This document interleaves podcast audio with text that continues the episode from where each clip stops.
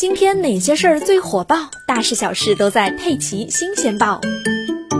俗话说“一白遮百丑”，为此，从小就有“小黑妹”外号的孙女士，早几年尝试过一款美白神器，号称素颜也能白得发光。但是用了一段时间之后啊，没见自己变白，反而动不动就脸红的毛病跟上了她。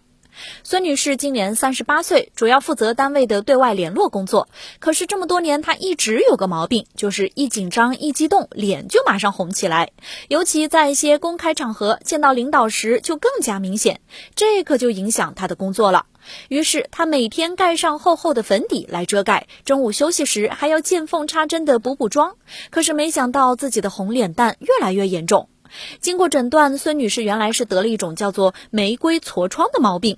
玫瑰痤疮是一种好发于面中部，主要累及面部血管以及毛囊皮脂腺的慢性炎症性疾病，集中发病于二十到五十岁的成年人。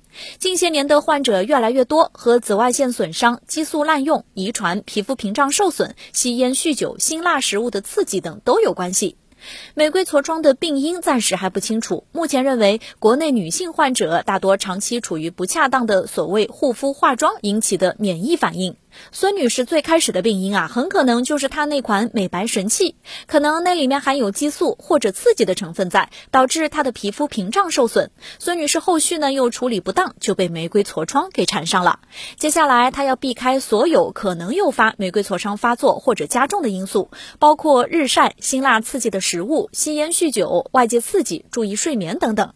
最后强调啊，千万不要忽视了脸红这个毛病。如果你有相似的困扰，一定要到正规的医疗机构就诊。